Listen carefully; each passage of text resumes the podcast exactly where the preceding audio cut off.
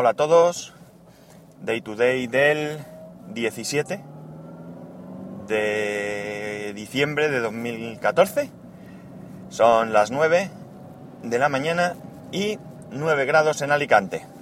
He dudado con la fecha porque voy con mi coche y mi coche no saca la fecha porque le quité la radio radio cassette, mi coche es muy antiguo y le quité el radio cassette que tenía para ponerle un radio CD y pierde toda la toda la información que te muestra en, en una pantalla que tiene, excepto fecha, eh, perdón, hora y, y temperatura. Pero bueno. Ayer, no, perdón, antes de ayer os comentaba que quería hablaros de un artículo que el lector me envió y, y que me tenía que leer bien. Este artículo me lo mandó porque sabe mi, mi eterna lucha contra WhatsApp. Reconozco que le tengo una cierta manía a WhatsApp, pero tampoco tiene un fundamento muy sólido. Quizás por las veces que ha fallado, o porque lo considero inseguro, o porque yo qué sé, o porque simplemente lo compró Facebook, no lo sé. El caso es que no le tengo mucho cariño yo al, al WhatsApp.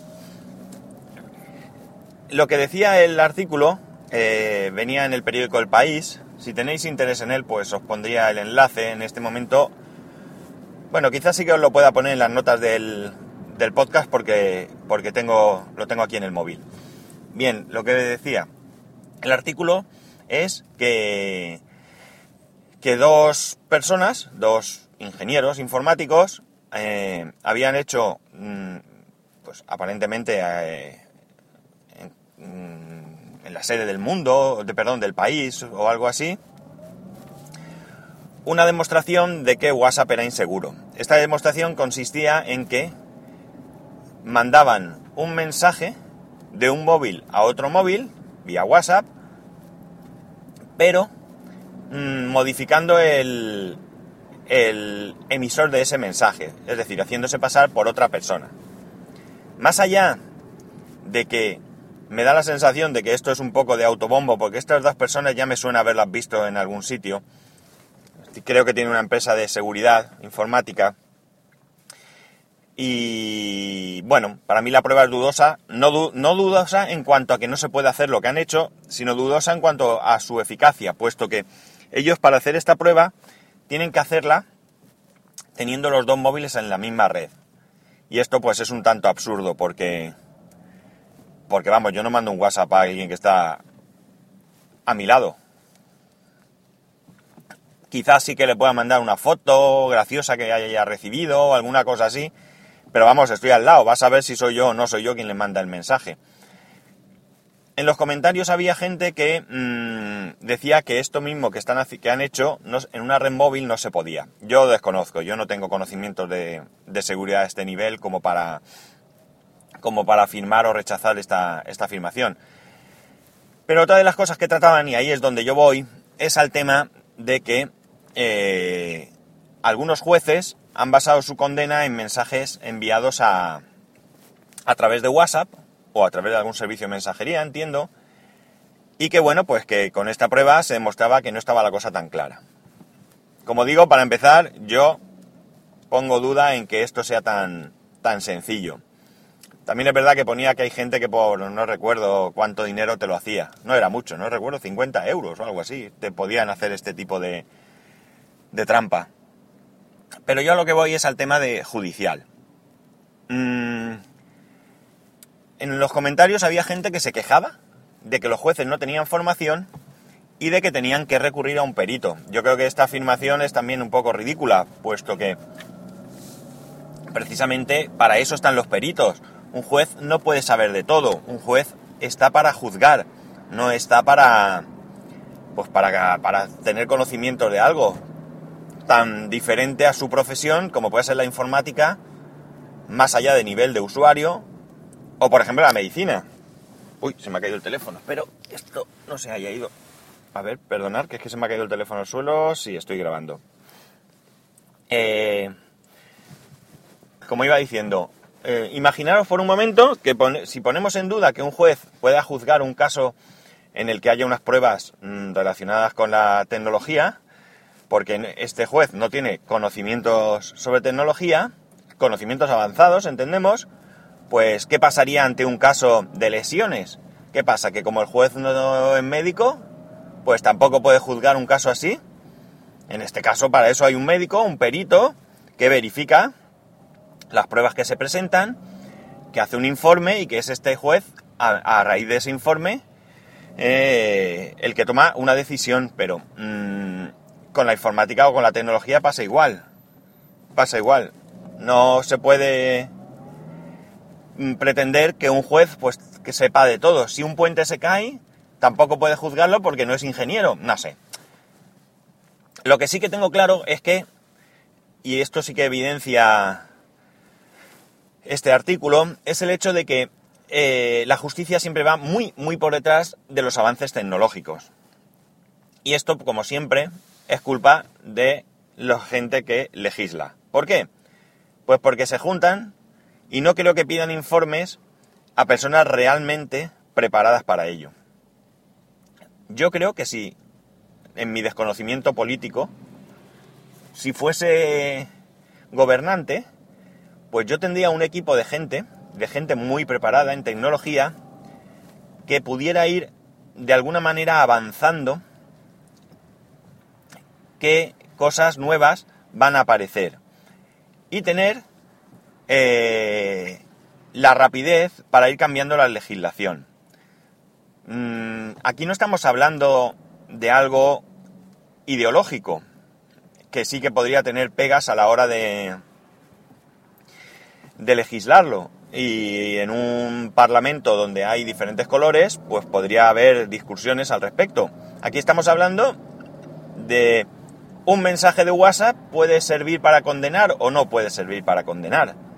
Esto, pues si hay un equipo de gente preparada, además un equipo que nada tenga que ver con la política, para que si hay un cambio de gobierno, pues no se desmantele ese equipo y se busque uno nuevo.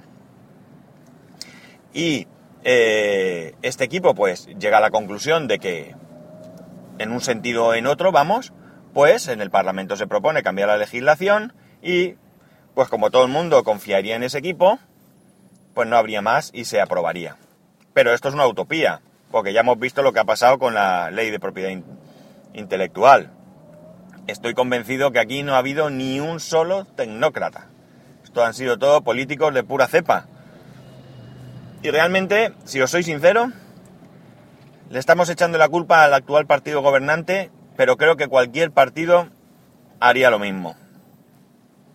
Me da la sensación de que hay poca poca agilidad mental a este respecto o pocas ganas de, de que esto se busque una, una solución mm, real y una solución, mm, pues no sé, sensata.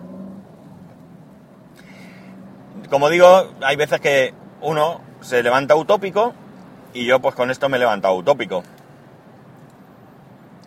Pero es una pena que, que habiendo todo este tipo de, de nuevas tecnologías, pues no se aprovechen para, para pillar al malo. Mirar, hace no mucho, no sé si eh, alguno de vosotros leyó este artículo, eh, salía eh, un, un caso concreto en Estados Unidos. Bien, el caso es el siguiente.